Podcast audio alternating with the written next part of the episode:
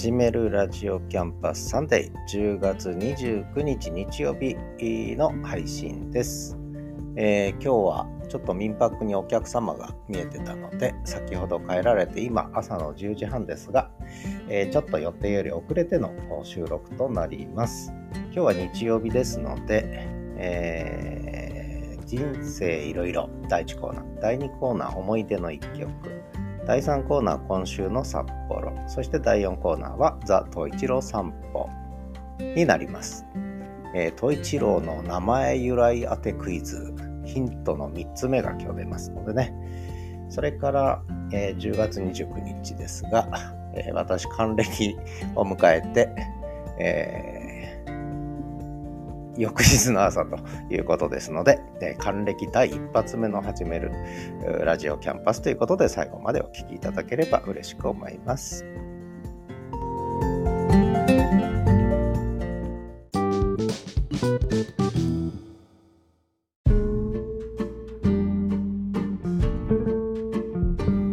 始めるラジオキャンパスサンデー、えー、第1コーナー人生いろいろお送りしてまいりますが、え、還暦を迎えちゃいました、えー、60歳になっちゃいました、えー、来月からは年金受給者前倒し受給ですね、えになります、えそんな還暦明けて最初の配信ということでまあ人生いろいろ何を語ろうかなととても困ってしまいますね。語ることがたくさんありすぎるので、え困ってしまうんですがまあ今日はまあ、まあ、この先の話を少ししますかね。まあ、先といってももう近未来のここ1年2年先の話をどう考えるかというね、まあ、その辺りを、えー、話してみようかなと思いますがちょうど、えー、この還暦の誕生日の日に民泊のお客さんが、えー、泊まってくれまして2人、え若い女性2人なんですけどねえー、東一郎ファンだということで、しかも札幌市内の方、札幌市内の方がわざわざ民泊にお金を出して泊まってくれるという。でも東一郎くんがいて最高でした。ねえー、お風呂もゆっくり入れました。ヒノキの香りが良かったです。えー、お布団もふかふかで本当にぐっすり眠れました。もう最高でしたと言って帰ってくれました。ありがたいですね。ということで、えー、還暦を迎えた札幌のじいさんは民泊をやじをねしばらく続ける形になるのかなと思ってます。でまあやっぱりまあもちろんこうねちょっと年金だけじゃ生きていけないっていうのもあって民泊始めたんですがそれだけじゃなくて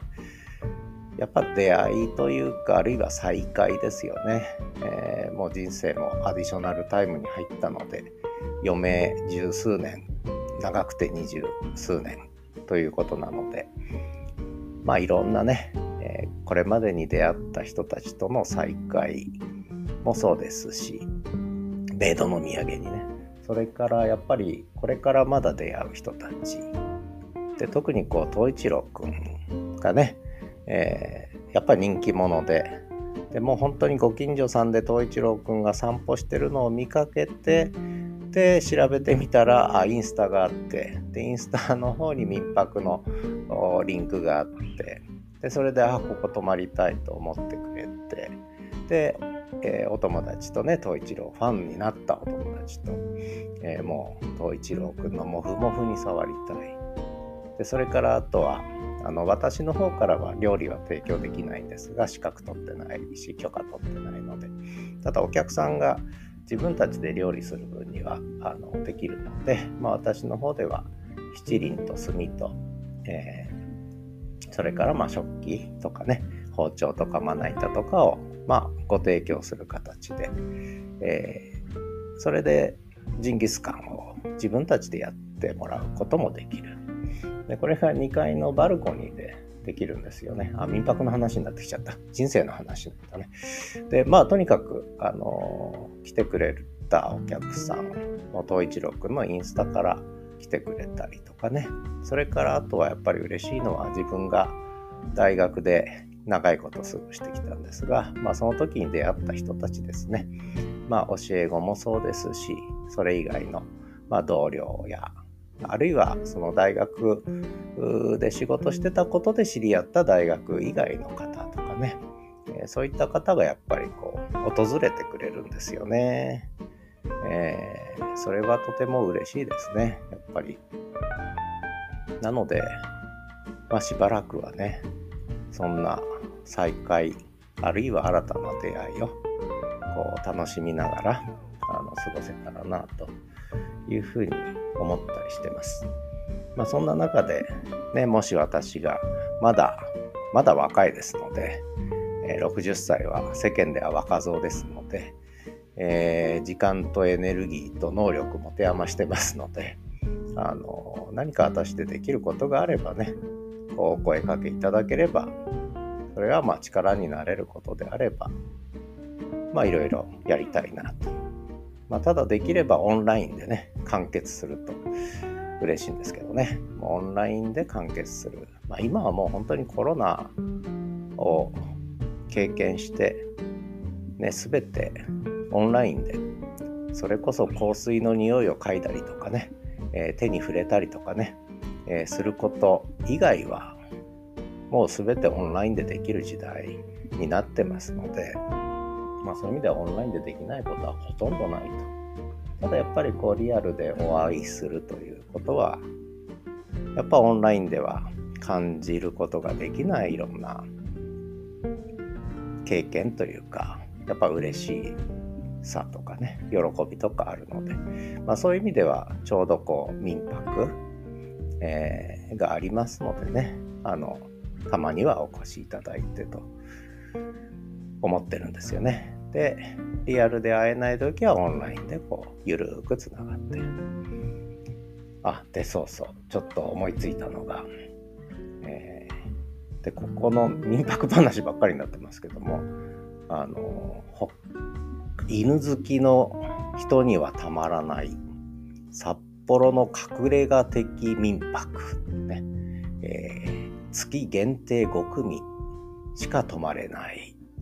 そんな北海道犬のいる宿でねちょっとキャッチコピーをいろいろ考えようかなと思ってるんですけども口コミだけで、えー、あそこ良かったよっていうのでねあの広がっていくと嬉しいなと思ってます。で、まあ、ついでにと言ってはなんですけども、今こういう形でポッドキャスト配信してるのでね、ポッドキャストつながりでまた、こう、お会いできるとあったら嬉しいなと思ってますし、その、まあ、せっかくなので、ポッドキャスト配信もね、そういった民泊とちょっと絡めながらやっていけたら、つまりリアルワールドをもう少しこう、いろんな人たちとの出会いや再会をポッドキャストやこういった配信通じてね、えー、伝えていけたらオンラインで配信続けて配信していけたらこれはこれでまた面白いんじゃないかななんて思ったりしています。まあそれからまあ民泊話ばかりしててもしょうがないので人生いろいろということで言えばやっぱり私大学で結局過ごしてきたんですよね。大学以外の仕事は、まあ、したことは、なんだろう、正規の、正規の従業員としてはしたことが。雇用されてたのはずっと大学でした。えー、3つの大学で働き、まあ、非常勤教員とか含めると、20校近く、十数校で、十数個の大学で非常勤講師もやりましたし、まあ、大学院時代には予備校とかでも教えたりしてたのでねあのとにかく教えたり人と話したりで 面白いのは結局そういう学校って毎年あるいは授業のたびに新しい授業のたびに新しい人と出会うんですね。でも初対面であってももう先生と学生ですからもう普通にもうお互い知っているかのように話すことができると。でおそらく学生の方は私のことをそのホームページとかね大学案内とかで見ててこうあるいは SNS で見てて知っているのでもう初対面っていう感じがしないんですよね。でそれが今のこうオンライン社会だし SNS 社会だしね。でそういう中でこうリアルな出会いあるいはリアルで共有する時間と空間をこう大事にするというね。まあそういう時代になってきたのかななんて思ってて。まあそういう意味ではこのスタイルでね、えー、あとはまあ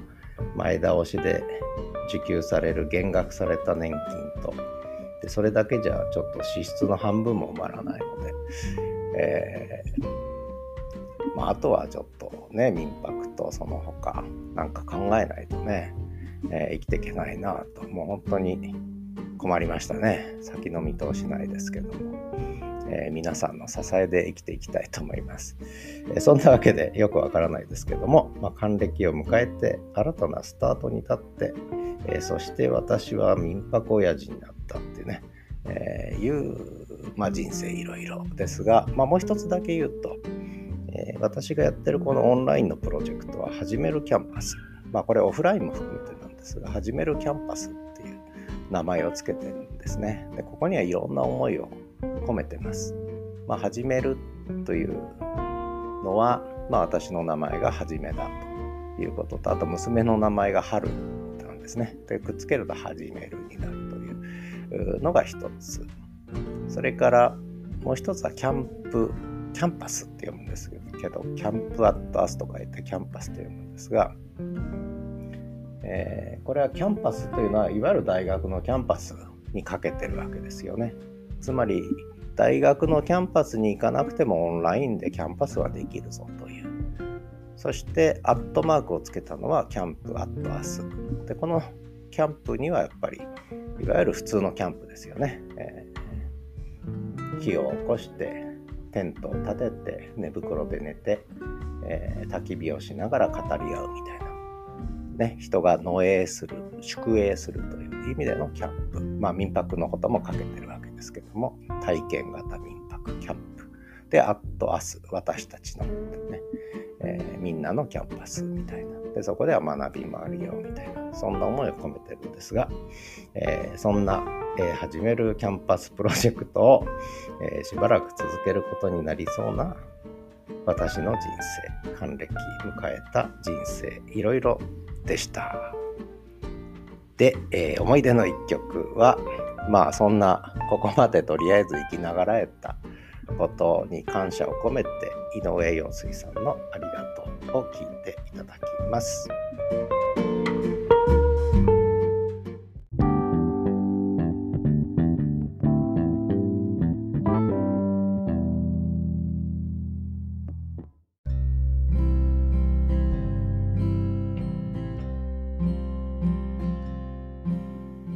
始めるラジオキャンパスサンデー10月29日第3コーナー今週の札幌、まあ、今週の札幌といっても特に変わったことはないんですが、えー、いよいよ寒くなってきました、えー、最高気温が今15度前後ですね。だいぶ寒くなってきました。愛犬の北海道犬東一郎くんはもう絶好調ですね。ちょうど俺俺の季節がやってきたぐらいの感じで。元気にお散歩してますけれども、えー、そんな札幌では雪虫大量発生というニュースがね一つ流れてきました。雪虫、えー、寒い地方の方は見たことあると思うんですけどあるいはスキー場とか山の方で見かけたことがある人もいるかもしれませんが雪虫というちょっと白い綿毛のついた小さなあの小バエみたいなものでこれがねあのまあなんとなく雪虫って名前はロマンチックな感じするかもしれないんですが数が少なくてチラチラ上の方で待っててくれればいいんですがなんと大量に、えー、しかも我々の背丈ちょうど顔のあたりもうもわもわ飛ぶわけですね目に入る息を吸えば鼻に入る、ねえー、これ大変なんです本当に雪虫発生すると。ね。で、今年は特になんか雪虫の中でも、えー、ちょっと違った種類、本当の雪虫じゃないようなアブラムシ系のものが今年は大量発生しているということで、結構札幌の街中はすごいことになってるみたいですね。私の家の周りはそれほどでもないんですが、でも結構飛んでますね、雪虫。で、まあ雪虫が飛ぶと、まあ初雪もそろそろということになるんですが、まあだんだんだんだん、えー、やっぱ寒くなってきましたね、朝晩ね。で、ちょっとここのところ穏やかな天気が続いて、えー、昨日は民泊のお客さんが、えー、我が家の2階のバルコニーでジンギスカンを、えー、自ら火起こしをされ自らピーマンを切って野菜を切って、えー、自ら肉を乗っけて、え私はもう、え道具を用意しただけなんですがもうそれでバルコニーで楽しそうにおしゃべりしながらジンギスカン美味しいと言って食べてましたけどね。なかなかやっぱりこう、え実家に戻ればできるんですけどと言ってやっぱ下宿してたりねアパートマンション住んでるとなかなかできないと。いうことでで我が家のバルコニーとても広いんですよね。でそこでまあジンギスカン体験あるいは焚き火体験などできますのでね、えー、今の札幌。まあ、この時期が限界ですかね。これ以上寒くなると、それこそコートを着込んで焚き火しながら、震えながらジンギスカンという話になっちゃうので、なかなかもうできないんですが、もちろん冬でもやれるんですけどね。で、やっていいんですけどね。でそれはそれでまた味わいがあるんですけどね。まあ、そんなことで、そんなことで、えー、そういう体験もしてもらったという冬のさなかでね。で、それで一つ気づいたことがあって、えー、我が家はあんまり暖房つけてないんですね。で、なぜかというと、まあ、ガス代の節約っていうこともあるんですが、それより何より東一郎くんが、えー、15度前後がやっぱり快適みたいで、20度超えるともう暑がっちゃうんですね。はあはあ言い始めるんですね。で、15度ぐらいがどうも適温らしいので、そうするとちょうど今室内はえー、これでもまだ15度超えちゃうんですよね。ようやく10今ちょうど15度ぐらいになったかなと。で、そうするとやっぱり寒いっていうんですね。お客様がね。で、それで、実は、あの、こう、なんだ。えー、っと、なんて言うんですか？暖炉。えー、電気ストーブの暖炉ですね。っていうか、暖炉のダミーなんですけど、火が燃えてるように見える、えー、暖炉型のセラミックストーブがあったんですね。で、これほとんど使ってなかったんですが、これをゲストルームに運びまして、でそれを火をメラメラ燃えるのを見ながらこう温まっていただいたら結構あのゲストルームそんな広くないのでちょうどいい感じで温まってましたね。なので、えー、もうこれはゲストルームに常時、ね、常に置いておこうと。いうことで、ゲストルームは暖炉のような 暖炉のような、えー、メラメラ燃える。結構、あの、綺麗なんですよ。あの、燃えてる火見てるとね。それで、見てるだけでなんかあったかい気分になるんですが、でさらに、こう、セラミックヒーターの温風がこう出てくるっていうね。えー、で、ついでに言うと、ゲストルームには、あの空気清浄機と加湿器もあの常備されてます。で、夏用の小さな扇風機も用意されてるんで、ただクーラーはないんですよね。クーラーはないと。まあ、札幌の我が家はもうクーラーなしということで、えー、もうクーラーなしで過ごせる。で、まあ、あと本当に寒くなってきたら、えー、家の中の室内の温度が10度ぐらいになってきたら、ようやく暖房をつける形になりますかね。で我が家の暖房はガスの暖房で家中が温まるんですね。で、えー、なんて言ったらいいのかな。これはお湯が回るんですね。お湯が回る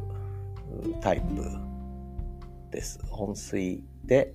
温める。これとてもよく温まりますね。で、鉄筋コンクリートなもんですから、作りが。あのー、て言うんですか。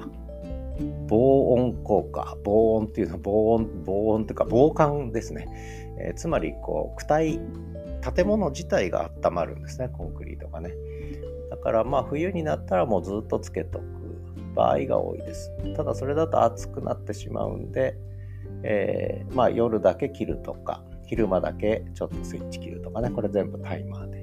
えー、で、なんとなく1日通じて、まあ、12、3度、高くて15度。で、どんなに高くても17、8度ぐらいの範囲でね、10度から18度ぐらいの範囲でこう動くようにいつも設定するんですけどね、まあ、そんな調整をしながらやるので、まあ、そういう意味ではあの札幌北海道本当に寒くなってきたんでお越しの際には、えー、暖かい格好をして来られることとあとはやっぱり室内でもねやっぱある程度暖かい格好ができると我が家に来るときはですねうちの民泊利用してもらうときにはそうしないと、えー、寒いかなと思います。まあ、もちろんお返しお貸しできるいろんなこう上着とかはあるのでね、寒ければお貸しするんですが、この間ちょっと本州、大阪あたりからお見えになった方は薄、結構薄着でやっぱり来るんですよね。北海道の寒さを舐めているっていうか、あのやっぱ経験がないので、どうしてもちょっと薄着になって、で、途中で、ん？どっかで、えー、ちょっとした羽毛のダウンジャケットのやつをユニクロで買ったったかな。でもそれだけでも寒いということで、まあ私の方で持っているジャンバーをお貸ししたんですけれども、えー、まあ、そういう意味では冬です。もうあの多分本州の方にとっては札幌はすでに冬だと思います。で北海道民にとってはまだ今日は暖かいねという、もうこの皮膚感覚の違いはどうにもならないですね。えー、多分昨日もえー、バルコニーでジンギスカンやってたんですけど本州の方だったらもう寒くて震えてると思いますが北海道民の方だったので2人お二人ともね。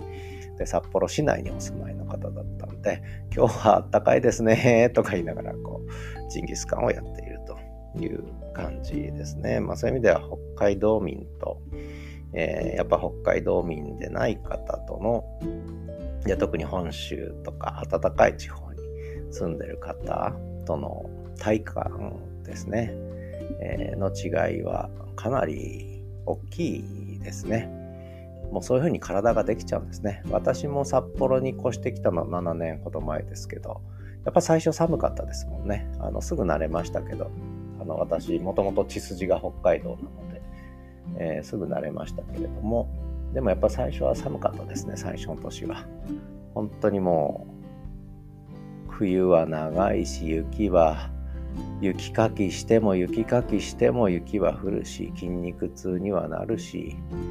えー、寒いし寒いし長いし続くし春はなかなか来ないしっていうねことで、えー、結構そういうなんだろうな最初は寂しい感じもしましたんですがもう慣れちゃうとそれが普通になっちゃうとうん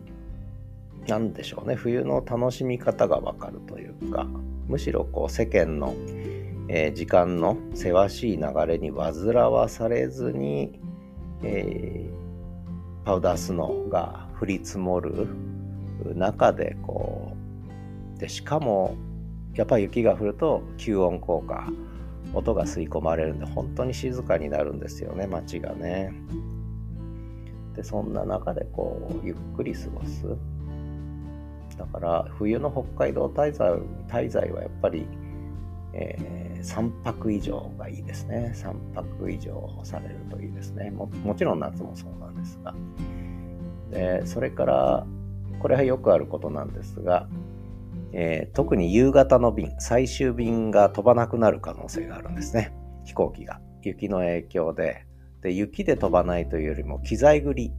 つまり朝から飛行機飛び始めて何回も飛ぶじゃないですか。フライトを繰り返すわけですよね。でやっぱちょっとずつ遅れていくと最終便が時間的にもう飛べなくなっちゃうという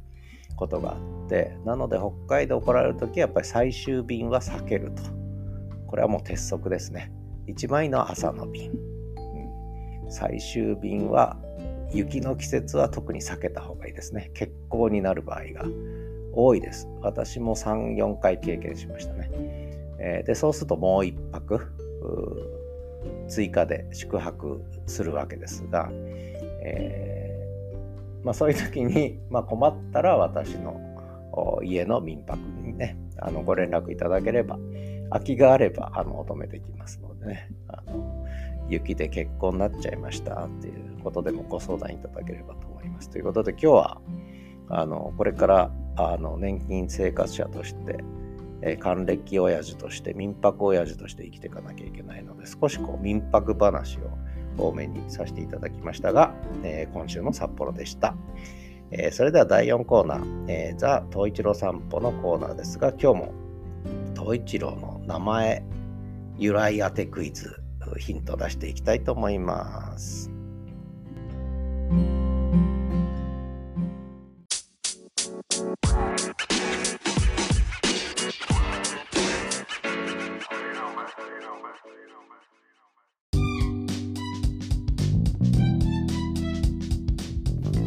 始めるラジオキャンパスサンデー10月29日第4コーナ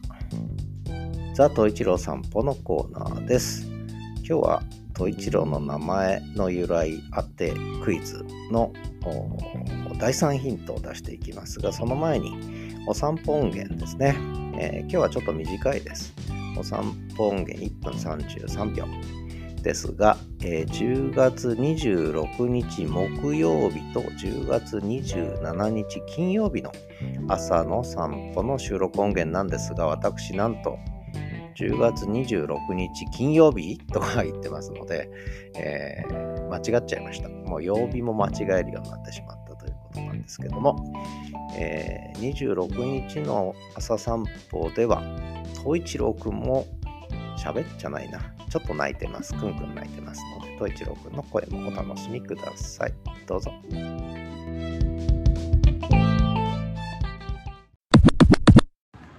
10月26日金曜日朝の6時20分豊平川の河川敷東一郎くんは絶好調絶好調東一郎くんは絶好調東一郎くんは絶好調っつったらこっち向いて。喋るかなんかお前も。ん？東一郎くんは絶好調だね。涼しいからね。くんくんお前も喋るか。ワンワン言え。ワンワン。言わないの。はいおりこちゃん。おおどうした。どうした。どうした。喋ってんの？ということでした。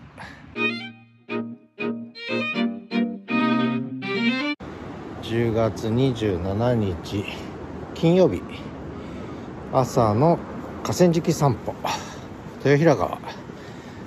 えー、6時27分。今日はちょっとだけこれから雨が降るのかな。どんより曇ってます。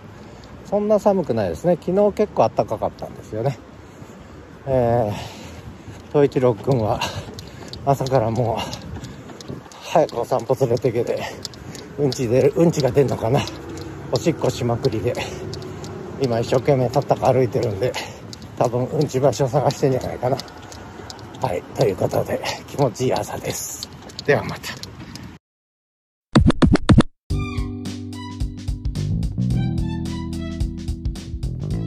ということで東一郎くんの朝散歩の音源をお聞きいただきました。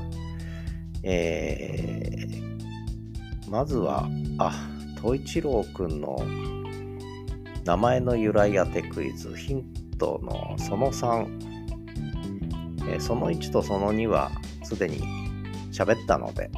過去回をリンク貼っときますのでね、そこで見ていただきたいんですが、えー、ヒント3、パソコン。えー、私、まあ、パソコンオタクではないんですが、結構ね、早い時期から、1993年ぐらいからかな、パソコンユーザーになりまして、えー、もうちょっと後だったかな。Windows 95が出る前からね、パソコンユーザーになって、まあ、理系の方はね、当然それ以前に、えー、98とかね、いろいろ使ってた方多いと思うんですが、私一応文系ですので、やっぱパソコン使ってる人周りにはほとんどいなくてみんなワープロ専用機をまだ使ってたんですよね。まあ、そんな中いち早く、えー、パソコンを、えー、購入したということですね。Windows 3.1から始まりましたね。で、あ、そうだ、Windows 3、まあいいや、この話はまたどっかでするとして。で、まあとにかくパソコンとは長い付き合い、そして SNS ともパソコン通信時代も含めて長い付き合いですので、やっぱり東一郎くんの名前の由来にもパソコンが絡んでくるんですね。パソコン。ヒントその3、パソコン。はい。ヒントその1とその2と絡めて考えてください。ということで、えー、その3でした。で、コメントいただいてます。えー、と、19個目のエピソードでもこうコメントいただいたんですが、20個目、21個目でも毎回コメントいただいてます。メチコさん。というか、メチコさん以外のコメントがないんですが、まあいいや。えー、っと、メチコさん。はじめさんのキャリアの話聞けるの嬉しいです。ね。えー、という、あ、これはまた別の話ですが、東一郎くんの名前の由来うっかり見ちゃいました。で、これはあの、TwitterX にちょっと東一郎くんの名前の由来ちょっと書いてあるんですが、ただそこには一つしか書いてなくて、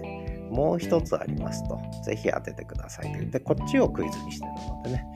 えー、で、えー、結局、X の方にあるののもう一つが出題されてるのかなってことで、その通りでもう一つの方を出題させていただいているとでヒント待ってますという嬉しいコメントいただきました。えー、それからその後21個目のエピソードですね。前回にもコメントいただきました。え、これはあのリスンのからリスンのこの放送にアクセスしていただくとそこにコメントがあるんですけれども東一郎くんの名前の理由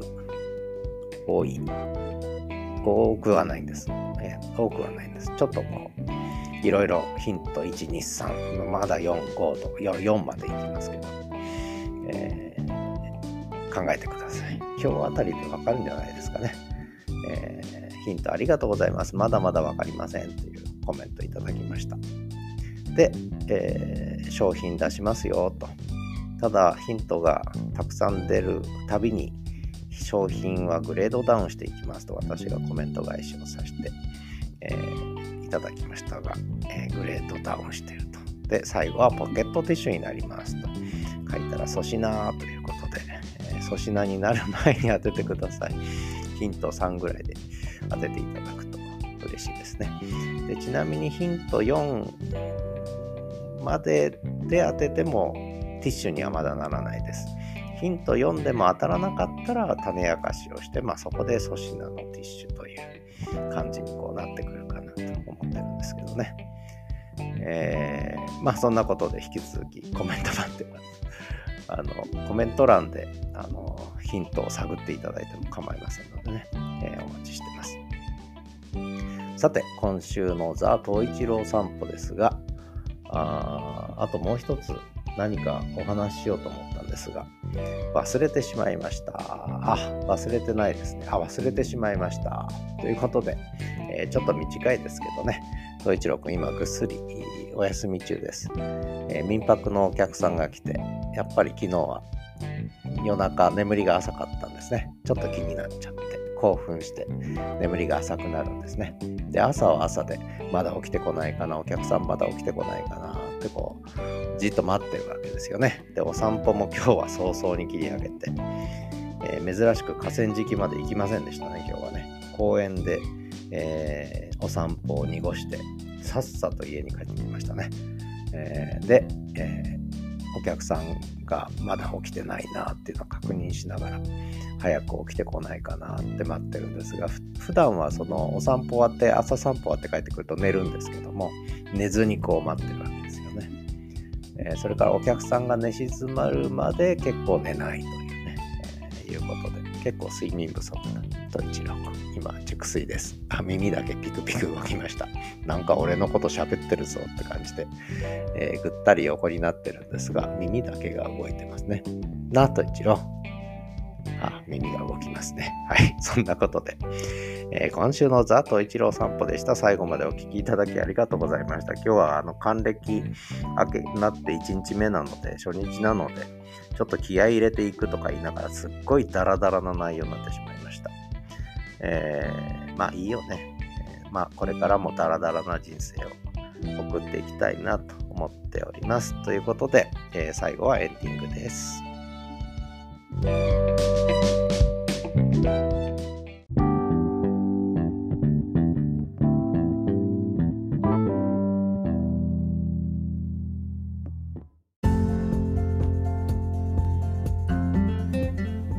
始めるラジオキャンパスサンデー。10月29日の放送配信をお届けしてまいりました、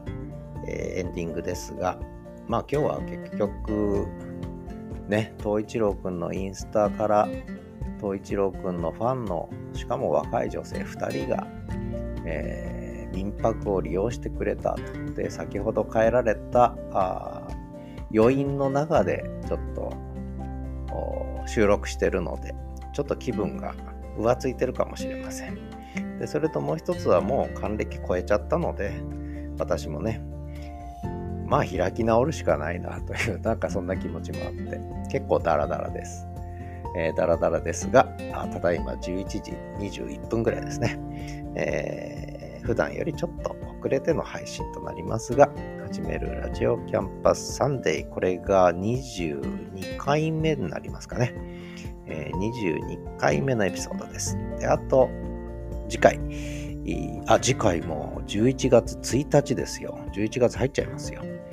え、そしてその次のサンデーが11月5日ということで、ここでまた一区切